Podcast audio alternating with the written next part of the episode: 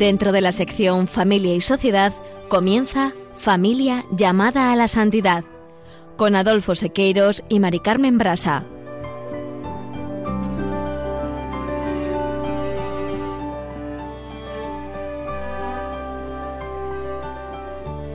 Muy buenas tardes, queridos oyentes de Radio María y familia Radio María. Bienvenidos una vez más al programa Familia llamada a la Santidad. Muy buenas tardes, queridos oyentes, seguidores del programa Familia llamada a la Santidad. Feliz Pascua Resurrección. En la primera sección del programa del día de hoy, nos hemos planteado una pregunta. ¿Es el matrimonio una vocación específica a la santidad?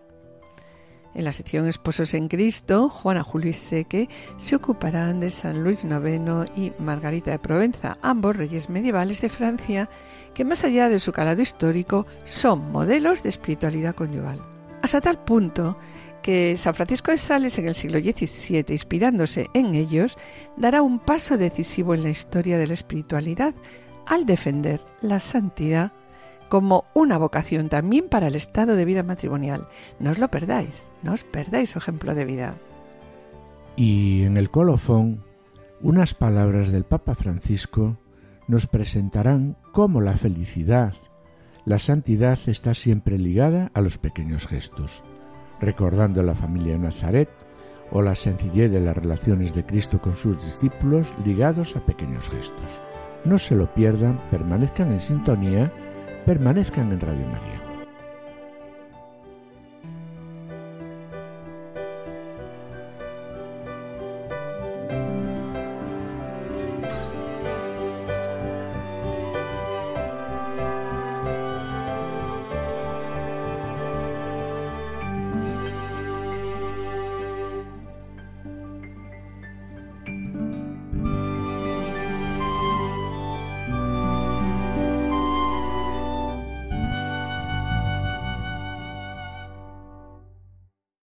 Programa de hoy vamos a plantearnos una pregunta que ya anunciamos en el sumario. Para ello acudiremos, como siempre, al directorio de la pastoral familiar, la familia es consortio y siempre a la luz del Amoris Leticia y la Gaudate Sultate. La pregunta es la siguiente.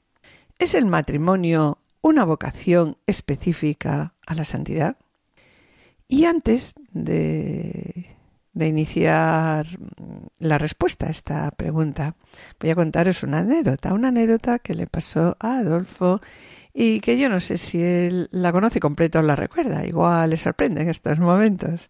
Un día Adolfo pues se fue de tapas con mi hermano y sus amigos en Orense y surgió que en la conversación mencionaron a Radio María y se mencionó este programa, Familia llamada a la Santidad. Entonces, pues Adolfo, de forma coloquial, habló sobre la santidad de los laicos.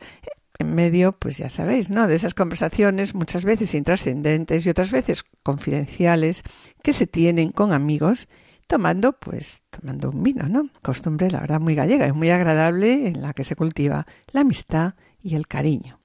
Pues bien, al día siguiente, los amigos de mi hermano le dicen, oye Juan, tu cuñado ayer, cuando nos hablaba de la santidad, iba, ¿en serio o en broma? Y se planteaba, ¿no? Pues posible que un médico como él, profesional, ¿no? De prestigio, digo yo, crea en la santidad. La verdad, Mari Carmen, me coges descolocado porque se me había olvidado totalmente esto. El que yo les haya comentado que el matrimonio es un camino que da respuesta a una llamada es una respuesta a la llamada que Cristo nos hace a todos, ven y sígueme. Y esto es posible con la ayuda de la gracia que confiere el sacramento. Y por este motivo hemos considerado conveniente, ¿no? Comenzar el programa con la pregunta, ¿es el matrimonio una vocación específica a la santidad? Y la verdad que, como siempre, mis queridos oyentes, para buscar la respuesta, ¿dónde acudimos? Acudimos a los documentos de la Iglesia, que en el directorio en el apartado 51 del directorio de la pastoral familiar dice, como bautizados, los esposos cristianos estamos llamados a la plenitud de la vida cristiana que alcanzan en su identificación con Cristo.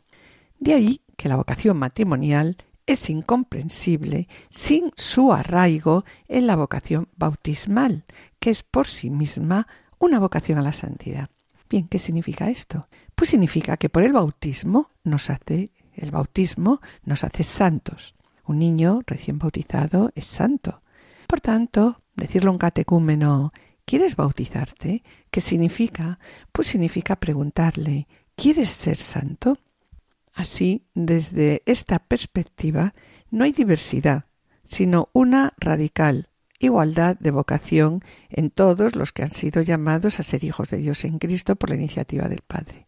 Por tanto, como acabamos de comentar, la vocación matrimonial es eh, incomprensible sin su arraigo en la vocación bautismal, que es por sí misma una vocación a la santidad. Por consiguiente, la esencia de la misión pastoral de la Iglesia, el fin de todas sus acciones, ¿cuál es? ¿A dónde va dirigido? Pues el fin es, Adolfo, conducir a los fieles a la perfección en la caridad, que es la santidad. Según esto, mm, entonces, debemos de tener en cuenta que existen diferentes caminos o modos diversos de seguir esa vocación a la santidad. Y uno de estos caminos es el matrimonio. Pues es el matrimonio, efectivamente. Mira, Mari Carmen, lo que acabas de comentar, el directorio lo aclara a continuación cuando dice, el sacramento del matrimonio no da lugar en los esposos a una segunda vocación, la vocación matrimonial, que vendría a sumarse a la primera vocación, que es sin duda la bautismal. Pero sí es verdad que el matrimonio da lugar a un modo específico de ser en la Iglesia y también pues un modo de relacionarse con Cristo. De ahí que el existir matrimonial comporta, por consiguiente, las exigencias de radicalidad y reversibilidad mm, propias de la vocación cristiana, ¿no? Sí, eh, así es, Mari Carmen. Y sobre ello, el apartado 52 del directorio nos dice también Valorar el sentido vocacional del matrimonio supone penetrar en la novedad que significa el, bautismo, claro. es decir, la irrupción del espíritu nuevo de la regeneración bautismal en la existencia humana. Por tanto, el verdadero protagonista de este camino de santidad que es el matrimonio, para los cónyuges no hay duda ninguna que es Cristo. Sí, ah, y, y de ahí que lo específico del sacramento del matrimonio se inserta en la relación con Cristo, resumen de la vida cristiana iniciada en el bautismo, ¿no? Claro, claro, y por esta razón los esposos, dóciles a la acción del Espíritu, son autores de su santificación y toda la acción de la Iglesia respecto al matrimonio alcanza su verdadero sentido como colaboración con esta labor de santificación. Sí, y a continuación también nos dice el documento que los esposos cristianos participan en cuanto esposos, los dos, ¿no? como pareja del amor nupcial que hemos comentado tantas veces ¿no? en nuestros programas de Cristo por su Iglesia. Entonces, ahora podemos preguntarnos, ¿no? ¿Cómo es esta participación de los esposos en la vida de Cristo? Pues bien, el contenido de la participación en la vida de Cristo es específico. El amor conyugal comporta una totalidad en la que todos los componentes de la persona, la llamada del cuerpo y del instinto, la fuerza del sentimiento y de la afectividad, la aspiración del espíritu y la voluntad, bien, todo ello apunta a una unidad profundamente personal, que va más allá de la unión en una sola carne, y conduce a no tener más que un solo corazón y una sola alma, obviamente, ¿no? El amor conyugal exige una entrega total y esta entrega total exige indisolubilidad y fidelidad y se abre también a la fecundidad. Y sobre la entrega, escuchemos Amor es entregarse de Jean Perry. Amar es entregarse,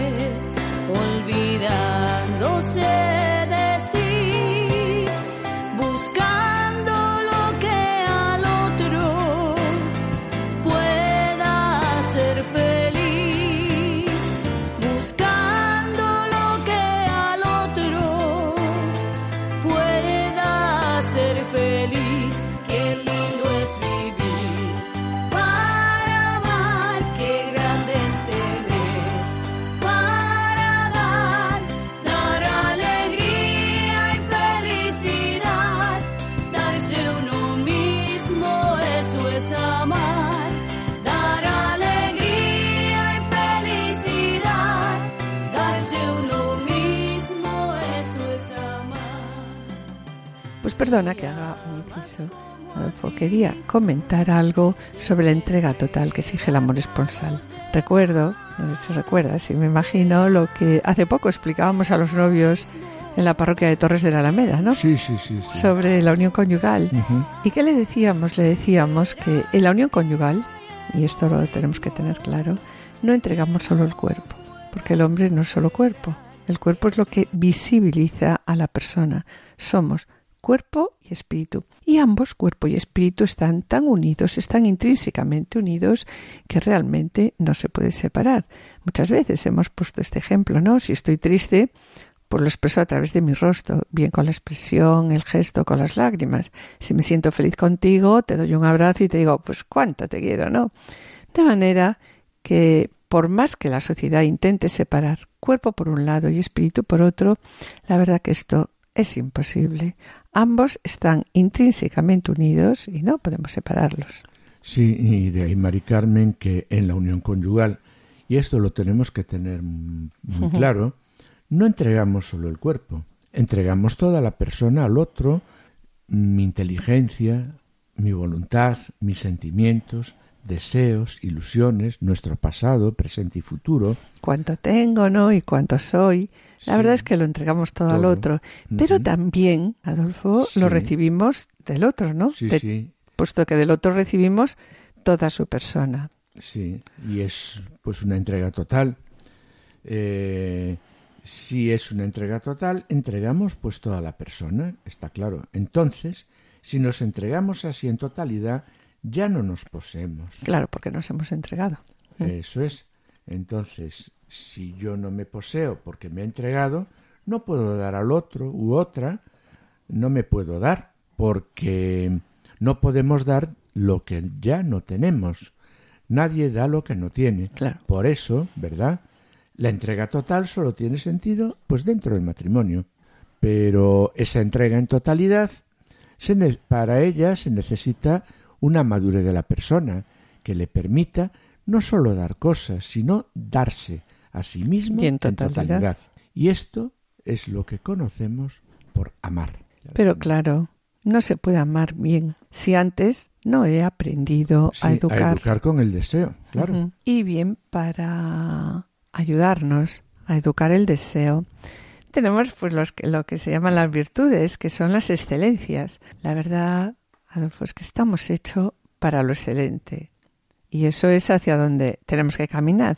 De que las virtudes, ¿qué son las virtudes? Pues son las armas del amor, que van a hacer posible en nosotros la excelencia, la entrega en totalidad. Es lo que denominamos hace un momento como el don de sí. Sí, y a modo de comparación, Mm. si lo llevamos al fútbol, pues diríamos que lo excelente en nuestra liga de España sería Messi o Ronaldo. Y Bueno, antes Ronaldo, ¿no? Sí, ante Ronaldo cuando estaba aquí, pero bueno, estaba pensando en ello, pero bueno, como referentes, ¿no? ¿Y qué niño o qué adolescente que le guste el fútbol no quisiera ser como uno de ellos? Pero, ¿sabes por qué? Pues mira, porque estamos hechos para eso que tú decías, que es lo excelente. excelente. Eh, lo añoramos, lo deseamos, lo buscamos, porque es una huella que llevamos impresa dentro de nosotros. Entonces, está claro que para llegar a lo excelente Tenemos, que sí, contar con las virtudes, que como son las excelencias, pues ellas son las que nos van a ayudar. ¿Qué sería? Estoy pensando en estos momentos, ¿no? Hablando de las virtudes. Sí, ¿en qué? ¿En qué? ¿Qué sería eh, de la conducción sin normas de circulación Uy. y señales de tráfico? Está claro, ¿no? Un caos o un desastre. Continuamente nos estaríamos jugando la vida, imaginaros, ¿no? Cada uno conduciendo según que en gana. Que alguien dijera, yo tengo un coche y con él salgo y voy por donde me da la gana. Lo más normal es que no llegue a su destino. Pero fijaros, esto es lo mismo que decir, yo tengo un cuerpo y con mi cuerpo pues hago también lo que me da la gana. Para eso soy libre y yo decido. Ya. Entonces, las virtudes son nuestras normas y señales de tráfico. Y bueno, pues no están puestas para fastidiarnos la vida, sino que están pues para ayudarnos indudablemente pues a ser más felices y vivir mejor. Sí, bueno, Adolfo, vamos a volver al tema con el que comenzamos el programa, ¿no?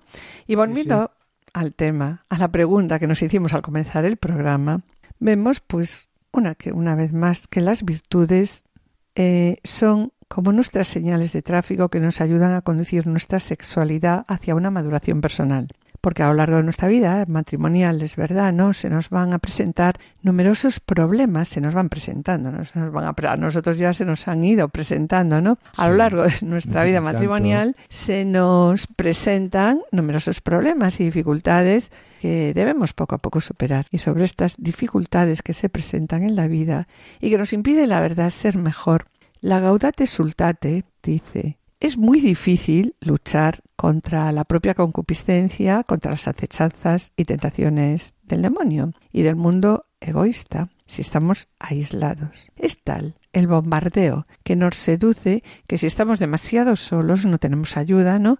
Pues fácilmente perdemos el sentido de la realidad, la claridad interior y sucumbimos. De ahí que el documento a continuación bueno, el directorio, en este caso, en el número 54, propone los medios necesarios para el crecimiento en el amor mutuo, los medios necesarios para que los esposos puedan llegar a la santidad. Y dice así, voy a leerlo. Los medios propios para el crecimiento en el amor mutuo, como el diálogo conyugal, la apertura a la vida, la oración en común, la mutua corrección, el discernimiento de la voluntad de Dios en sus propias vidas y en la educación de sus hijos van a ser ahora el cauce de su participación del amor de Cristo a su Iglesia. Nunca podemos olvidar que la expresión más alta de la entrega de Cristo, ¿cuál es? Es el sacrificio de la cruz. Así es, Mari Carmen, y para ello es necesario que los esposos conozcan la vocación a la que han sido llamados desde ahí y por ello el documento pues también continúa diciendo el conocimiento de la vocación a la que han sido llamados los esposos está en él está la raíz y la esperanza con que estos esposos cristianos deben afrontar las dificultades que les puedan sobrevenir, teniendo siempre presente que el amor de Cristo que participan es más fuerte que las, dificultades. Y por tanto, el conocimiento profundo de esa realidad deberá de constituir el hilo conductor de la espiritualidad matrimonial. Y sobre ello, el Amoris Leticia también recomienda, en el apartado 317, recomienda a los esposos y a las familias que vayamos a Cristo, que nos acerquemos a Cristo. Si la familia logra concentrarse en Cristo, Él unifica e ilumina toda la vida familiar. Los dolores y las angustias, que son muchas las que se viven en la vida familiar, se experimentan en comunión con la cruz del Señor, y el abrazo con Él permite sobrellevar los peores momentos. Es verdad, en los días amargos de la familia hay una unión con Jesús abandonado que, puede evitar en algunos momentos la ruptura. Las familias alcanzan poco a poco y con la gracia del Espíritu Santo su santidad a través de la vida matrimonial, participando también, como decíamos hace un momento, en el misterio de la cruz de Cristo que transforma las dificultades y los sufrimientos en una ofrenda de amor.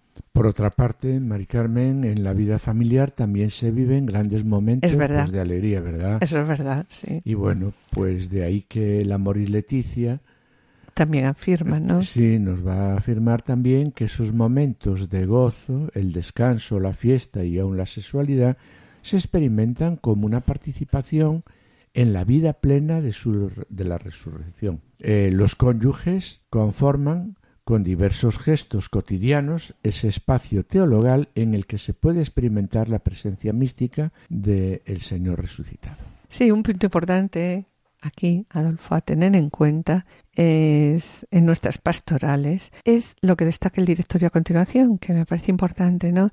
Cuando presenta la importancia de la vitalidad de los matrimonios cristianos para la vitalidad de la Iglesia. Yo creo que a veces no somos conscientes de esto. Y nos dice el directorio, dice, la vitalidad de la misma Iglesia está en gran medida vinculada a la vida auténticamente cristiana de los matrimonios. De ningún modo se les puede considerar a los matrimonios una parte poco significativa de la vida eclesial. La verdad es que el matrimonio, como vocación eclesial, eh, bueno, es todavía, y así nos dice también el documento, dice, el matrimonio como vocación eclesial es todavía una realidad no suficientemente valorada en nuestras comunidades y no pasa muchas veces pues de ser simplemente una afirmación nominal. Y enfatiza a continuación diciendo, la pastoral familiar debe comenzar por la revitalización de esta conciencia eclesial de los matrimonios cristianos, para que sean no solo miembros activos de propio derecho dentro de la Iglesia, sino también con una misión específica de la que son los responsables, ¿no? Y para la que han de contar con la ayuda de los medios necesarios para llevar a plenitud. Y sobre la santidad en el matrimonio y la familia, ¿qué te parece, Adolfo, si escuchamos esta canción En Santidad de Celine? Me parece fenomenal. Quiero ser un espejo en el que pueda aspirar. Una antorcha encendida que a su paso ilumina con tu luz la oscuridad. Que toda mi vida hable de ti. Que hasta mi último aliento sea para ti. Yo quiero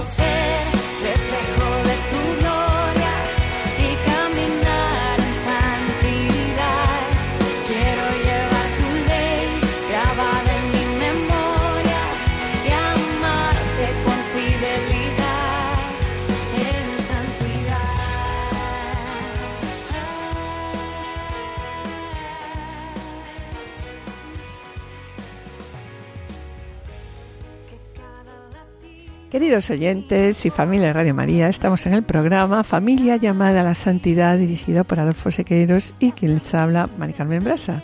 Finalizamos esta primera sección y antes de iniciar la segunda, quisiéramos adelantarles que en el colofón, el Papa Francisco recuerda que la santidad está siempre ligada a los pequeños gestos, pequeños gestos que se hacen visibles, ¿dónde? En la familia de Nazaret o en la sencillez de las relaciones de Cristo con sus discípulos. A continuación, damos paso a la sección Familia Semilla de Santidad, en el que nuestros colaboradores, Juana Juli Seque, presentarán la vida de San Luis IX y Margarita de Provenza, ambos reyes medievales de Francia, modelos de espiritualidad conyugal. No os perdáis su ejemplo de vida, permaneced con nosotros, permaneced en la escucha, permaneced en Radio María.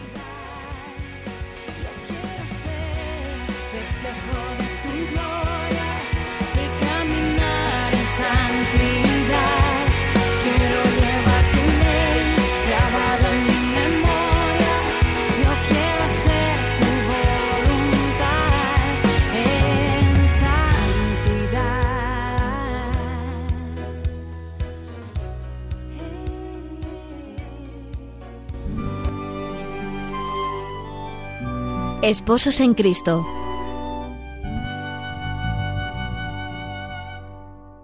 Amigos oyentes de Radio María, en nuestro peregrinaje quincenal nos toca hoy volver la vista a una época lejana en el tiempo y a la que el tiempo actual menosprecia con demasiada ligereza. Nos referimos a la Edad Media, cuando, sin embargo, la fe, la fe en Cristo, ofrecía testimonios de fortaleza bien singulares en el pensamiento, en las artes y en la espiritualidad. Bastaría con recordar los grandes templos góticos, la filosofía del gran Santo Tomás o el ejemplo de santos como Raimundo de Peñafort, Isabel de Hungría o Antonio de Padua.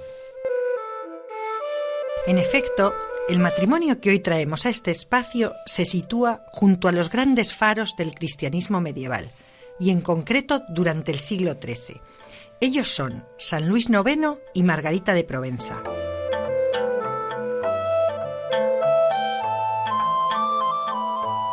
ambos reyes de Francia durante más de 40 años, lo que los convierte en personajes de gran calado histórico, pero también, y es lo que a nosotros más nos interesa, modelos de espiritualidad conyugal, hasta tal punto que San Francisco de Sales, ya en el siglo XVII, inspirándose en ellos, dará un paso decisivo en la historia de la espiritualidad al defender la santidad como una vocación para personas que procedieran de cualquier estado de vida, también la matrimonial. Una idea que solo se difundió plenamente y sin ataduras mucho más tarde.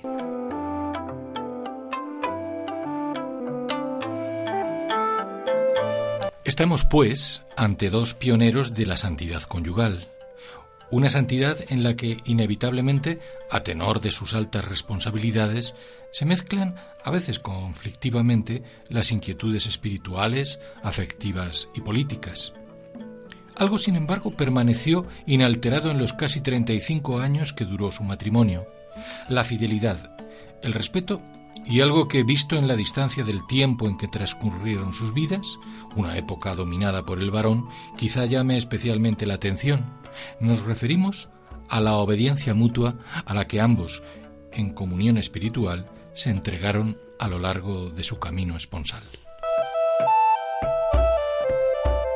Luis había nacido en 1214 y cuantos consideraban su proceder veían en él una mezcla perfecta de virtudes regias, heroicas y propias de la santidad. De hecho, a sus decisiones como monarca, gobernante y estratega siempre les imprimió un sello marcadamente cristiano, con el que perseguía la gloria de Dios, la justicia para su pueblo, la caridad para los pobres y el amor a la Iglesia.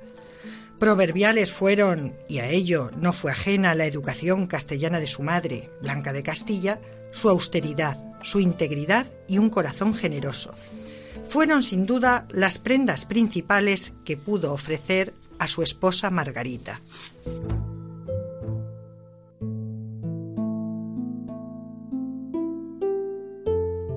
Margarita, por su parte, había nacido en Provenza siete años después que su futuro esposo y era la mayor de cuatro hijas.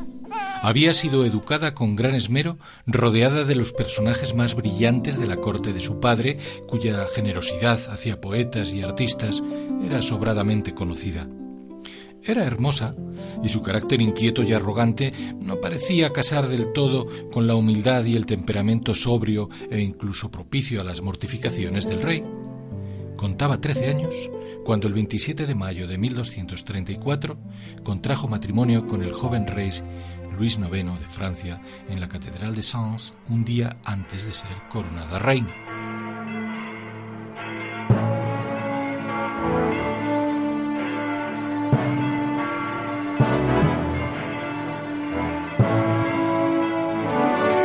A pesar de tratarse visto desde la óptica histórica, de uno de tantos matrimonios regios impulsados por las conveniencias políticas, Luis y Margarita se amaban de veras. Se cuenta que la reina madre, un tanto celosa de su nuera, la nueva reina Margarita, ejercía intromisiones constantes para espaciar los encuentros íntimos de los recién casados. Ellos, sin embargo, vencían las dificultades con algunas tretas llenas de ingenio. De hecho, su amor obtuvo pronto fruto fecundo, que se fue prolongando en su camino matrimonial hasta en once vástagos. En cuanto a su relación conyugal, encontramos multitud de anécdotas que revelan el alcance de su comunión espiritual. Se cuenta, por ejemplo, que San Luis, a lo largo de su vida de casado, nunca emprendió ninguna empresa de importancia, ni siquiera las de orden político, sin contar con el permiso de su esposa.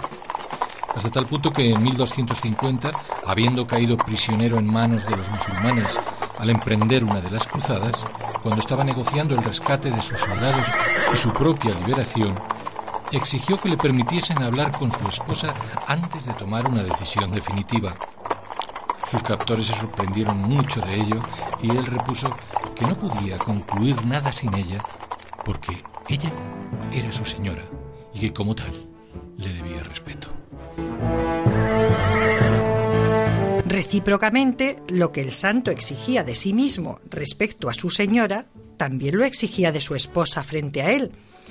Así se comprobó cuando en cierta expedición por mar emprendida por la reina se desató una fortísima tempestad en alta mar, en ese momento, un oficial de su corte le sugirió a ella que hiciera voto de peregrinación si llegaban con bien a Francia. Ella dijo que muy voluntariamente haría tal voto, pero si el rey se enteraba que lo hiciera sin consultarle a él, nunca le permitiría cumplirlo. Hasta ese punto llegaba para ambos la correspondencia en la mutua obediencia.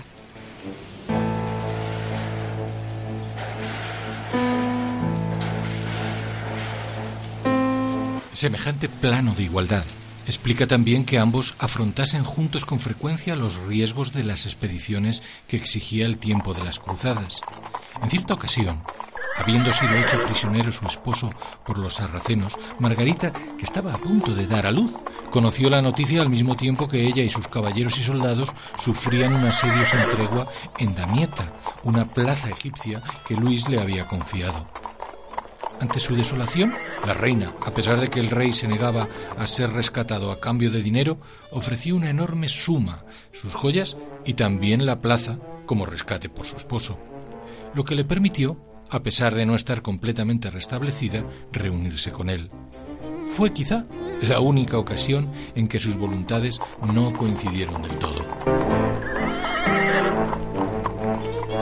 Por lo demás, muchas fueron las virtudes comunes que compartieron Luis y Margarita. Por ejemplo, su gusto por la oración. Se cuenta de ella que interrumpía sus ocupaciones cortesanas para rezar en una cueva próxima, a ejemplo de los eremitas.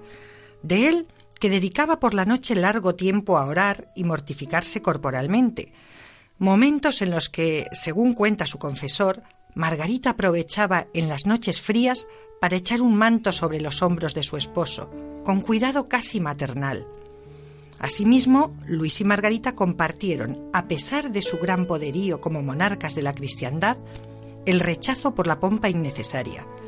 Se cuenta que tras la toma de la ciudad de Damieta, cerca del Nilo, y a la hora de entrar triunfalmente en la ciudad, el rey y la reina declinaron entrar a caballo. Lo hicieron a pie, como los soldados, y después del legado pontificio.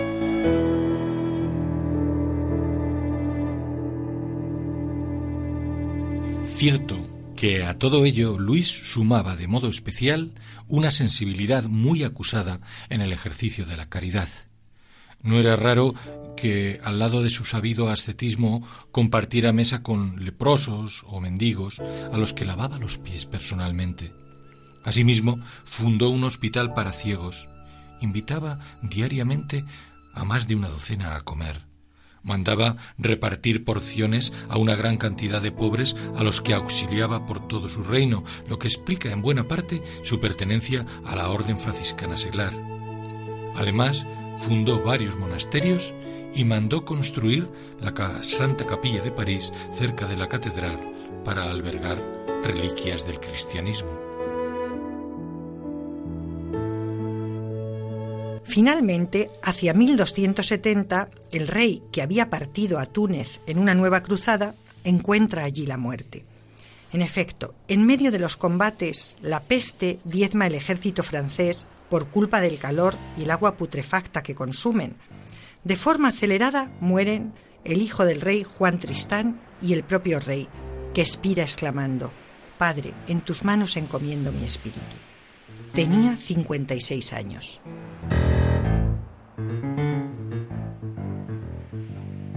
Solo un poco antes dejó el santo un hermoso testamento escrito como memoria y exhortación a su hijo, que reinaría con el nombre de Felipe el Atrevido, donde describe con extraordinaria belleza los deberes y el modelo del gobernante cristiano que él siempre intentó imitar. Palabras ejemplares todas ellas, de las que entresacamos algunos fragmentos. Hijo amadísimo, lo primero que quiero enseñarte es que ames al Señor, tu Dios, con todo tu corazón y con todas tus fuerzas. Sin ello no hay salvación posible. Obra con toda rectitud y justicia, sin desviarte a la derecha ni a la izquierda. Ponte siempre más del lado del pobre que del rico, hasta que averigües de qué lado está la razón. Pon la mayor diligencia en que todos tus súbditos vivan en paz y con justicia. Hijo amadísimo, llegado el final, te doy toda la bendición que un padre amante puede dar a su hijo. Que la Santísima Trinidad y todos los santos te guarden de todo mal, y que el Señor te dé la gracia de cumplir su voluntad de tal manera que reciba de ti servicio y honor, y así, después de esta vida, los dos lleguemos a verlo, amarlo y alabarlo sin fin. Amén.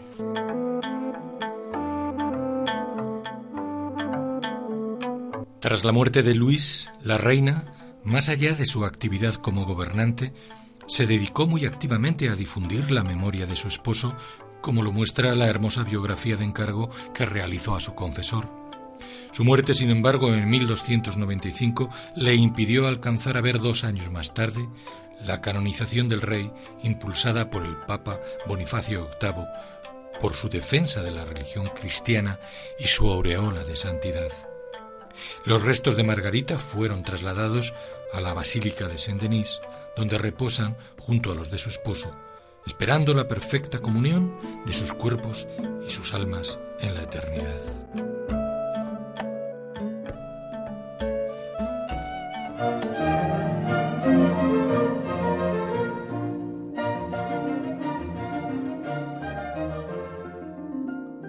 Queridos oyentes y familia Radio María, estamos en el programa Familia llamada a la Santidad dirigido por Adolfo Sequeiros y quien les habla, Mari Carmen Brasa. Les recordamos que pueden ponerse en contacto con nosotros a través del correo familia llamada a la santidad arroba radiomaria.es o enviando un correo postal a la dirección de Radio María, Paseo de Lanceros 2, primera planta 28024 Madrid, indicando el nombre del programa Familia llamada a la Santidad. Bien, para solicitar este programa deberán dirigirse ustedes al teléfono de atención al oyente 91 8 82 8010. También pueden escuchar nuestros programas a través de podcast entrando en la página www.radiomaria.es y descargarlos en su ordenador para archivarlos escucharlos a la hora que ustedes deseen. Y bien, mis queridos oyentes, gracias por los correos que enviáis al programa. Los intentaremos contestar puntualmente. Sabed que vuestras palabras son de gran ayuda para todos nosotros, porque sabemos que el trabajo lo lleva Cristo y su Espíritu y nosotros solo somos siervos inútiles que intentamos hacer lo que tenemos que hacer.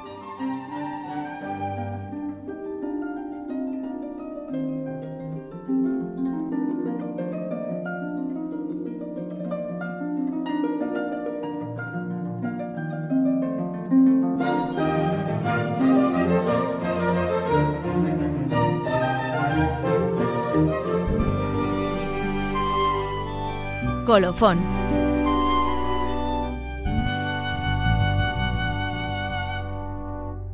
Y tras escuchar la vida de San Luis Novenio y Margarita de Provenza, modelos de espiritualidad conyugal, continuamos con la última parte del programa, recordando que al comienzo de este programa pues nos hemos hecho una pregunta. ¿Es el matrimonio una vocación específica a la santidad?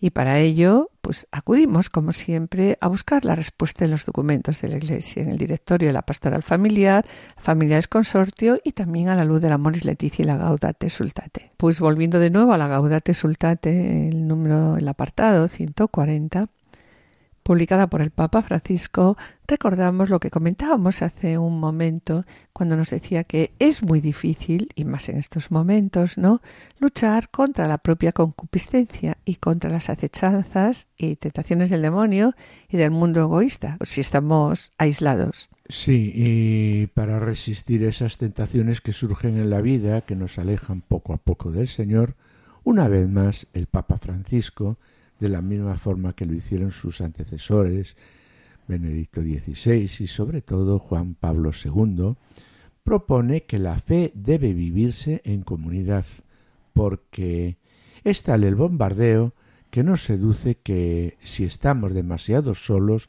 fácilmente perdemos el sentido de la realidad, la claridad interior y sucumbimos.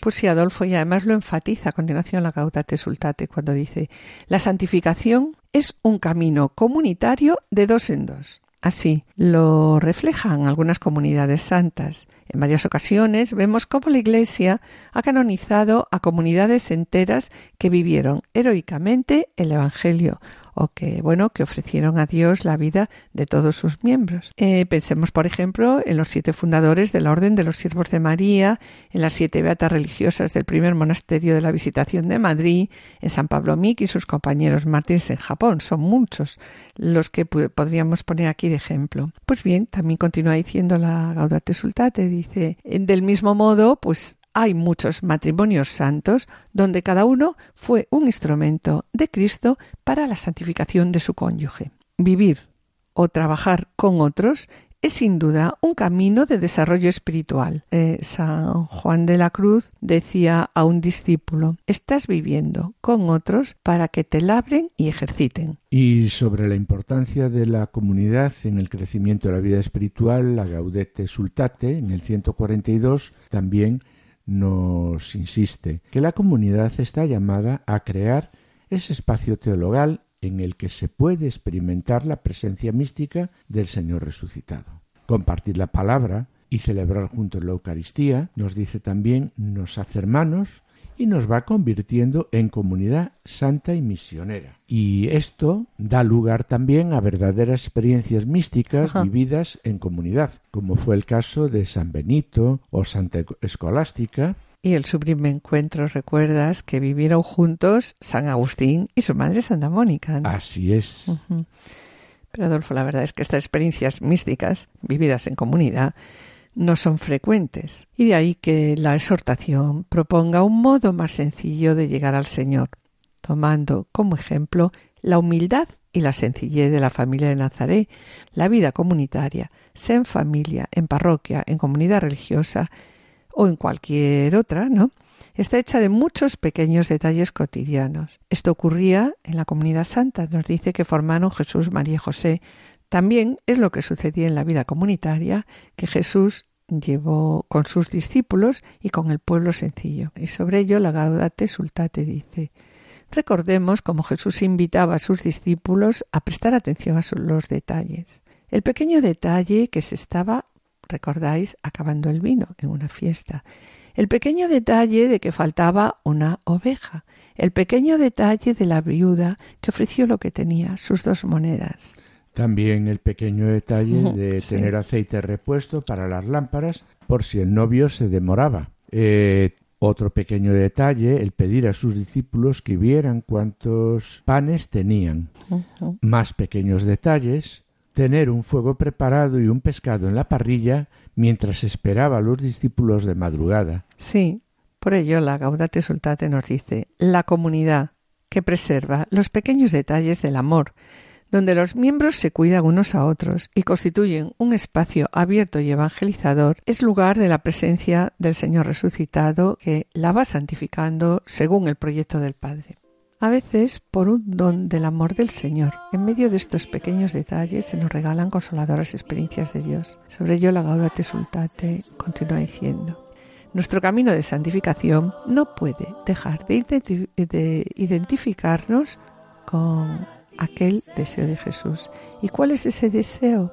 El deseo de Jesús es que todos sean uno, como tú, Padre, en mí y yo en ti.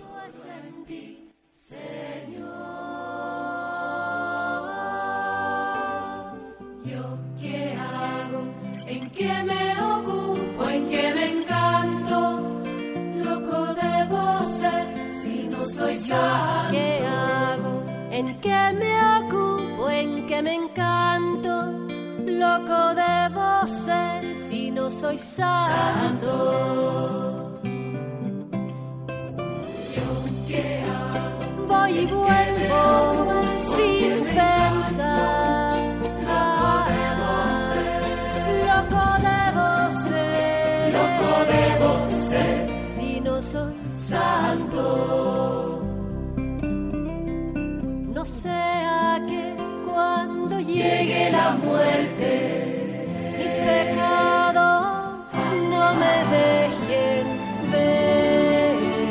No sea que cuando llegue la muerte mis pecados no me dejen ver. Después de haber escuchado esta canción de Besaida, quiero ser santa, debo ser santa, continuamos pues con la pregunta que nos hemos hecho al comenzar el programa. ¿Es el matrimonio una vocación específica a la santidad? Sobre ello, el Papa Francisco, en la misa de clausura del Encuentro Mundial de Familias en Filadelfia, nos dice lo siguiente. La santidad y el amor están ligados a los pequeños gestos que se aprenden en el hogar. En, en, esta homilía, el Papa invitó a los padres y madres a preguntarse si su casa se grita o se habla con amor y ternura. Esta es una buena manera, nos dice el Papa, de medir el amor.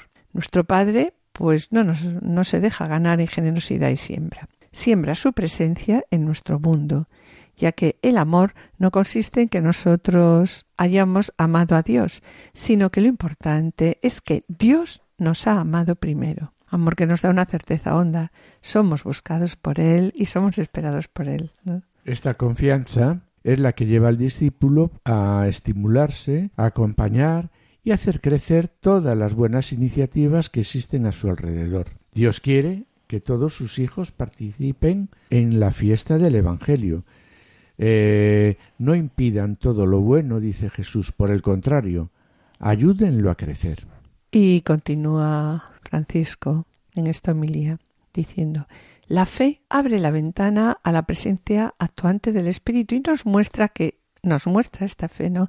Cómo la felicidad, la santidad están siempre ligadas a pequeños gestos. El que les des a beber un vaso de agua en mi nombre, así nos dice Jesús, pues no se quedará sin recompensa. Realmente son gestos mínimos que uno aprende en el hogar, gestos de familia que se pierden en el anonimato de lo cotidiano, pero que hacen diferente cada jornada. Son gestos refiriéndonos a estos gestos, ¿no? Son gestos de madre, de abuela, de padre, de abuelo, de hijo, de hermanos. Son gestos de ternura, gestos de cariño, gestos de compasión.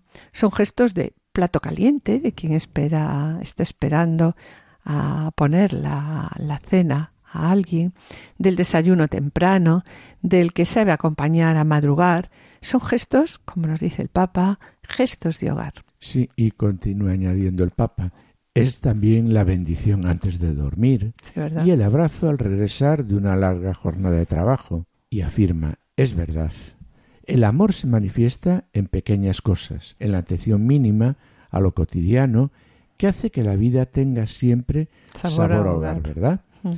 La fe crece con la práctica y es plasmada en el amor. Por eso, insiste el Papa, nuestras familias, nuestros hogares, son verdaderas iglesias domésticas. Es el lugar propio donde la fe se hace vida y la vida crece también en la fe.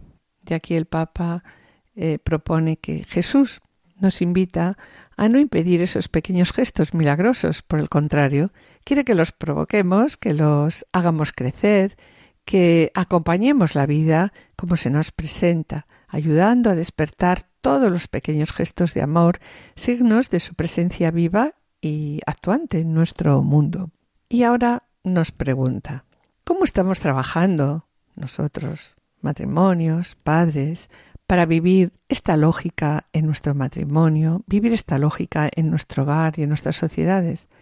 ¿Qué tipo de mundo queremos dejarle a nuestros hijos? pues un mundo donde nuestros hijos encuentren referentes de comunión, pero no de división, que nuestros hijos encuentren en nosotros, hombres y mujeres, capaces de unirse a los demás para hacer germinar todo lo bueno que el Padre sembró.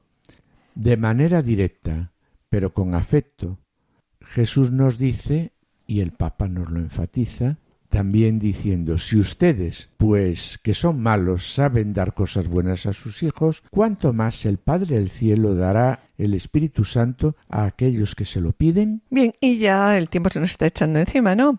Para finalizar, queremos recordar lo que nos propone Francisco y hacernos unas preguntas que dejamos ahí. En mi casa se grita o se habla con amor y ternura. Esta es una buena manera de medir nuestro amor. La fe dice, abre la ventana a la presencia actuante del Espíritu y nos muestra que como la felicidad, la santidad, está siempre ligada a los pequeños gestos que se aprenden en el hogar, gestos de familia que se pierden en el anonimato de lo, de lo cotidiano, pero que hacen diferente cada jornada. La fe crece con la práctica y es plasmada por el amor.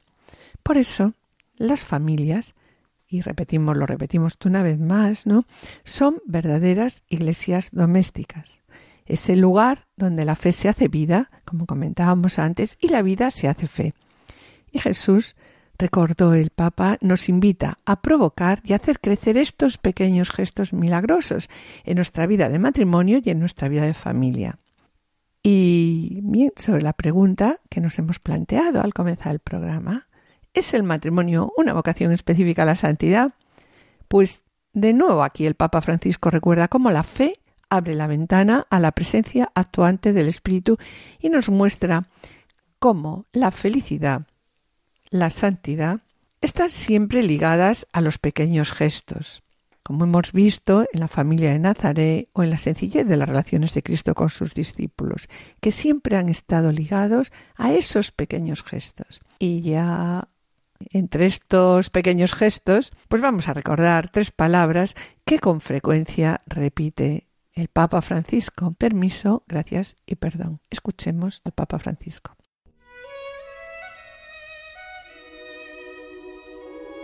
La vida de la familia, la vida real, la vida cotidiana. Sobre esta puerta están escritas tres palabras que ya hemos utilizado otras veces permiso, gracias, perdón. Más fáciles de decir que de poner en práctica, pero absolutamente necesarias. Son palabras vinculadas a la buena educación en su sentido genuino de respeto y deseo del bien, lejos de cualquier hipocresía y doblez.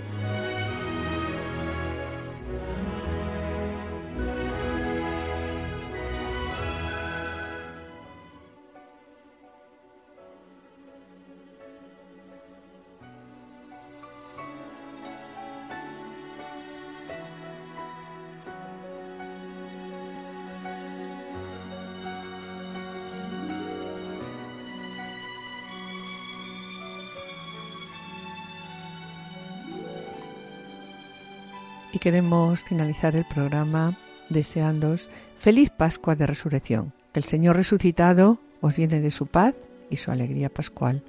A la luz de Cristo, que la noche del sábado se encendió en cada uno, no solo que no se apague, sino que vaya encendiendo su luz en los corazones de todas las personas que el Señor pone en nuestro camino y nos confía.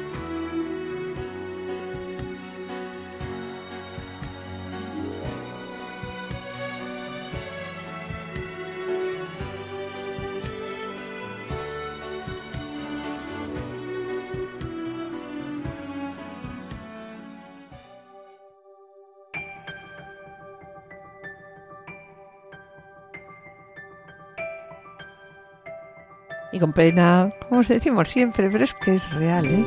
Y con pena, mis queridos oyentes, tenemos que despedirnos. En el programa de hoy nos hemos planteado una pregunta. ¿Es el matrimonio una vocación específica a la santidad? En la sección Esposos en Cristo, Juana Julise, que han presentado la vida de San Luis IX y Margarita de Provenza, ambos reyes medievales de Francia y modelos de espiritualidad conyugal.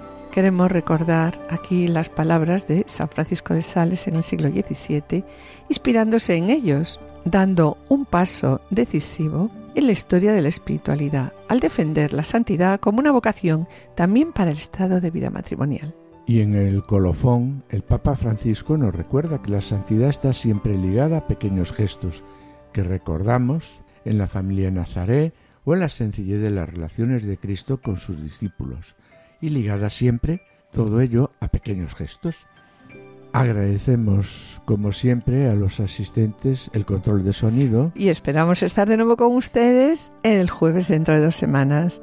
Feliz Pascua de Resurrección. A continuación, damos paso a Lorena del Rey y el programa Voluntarios. No se lo pierdan, permanezcan a la escucha, permanezcan en Radio María. Han escuchado Familia llamada a la santidad, con Adolfo Sequeiros y Mari Carmen Brasa.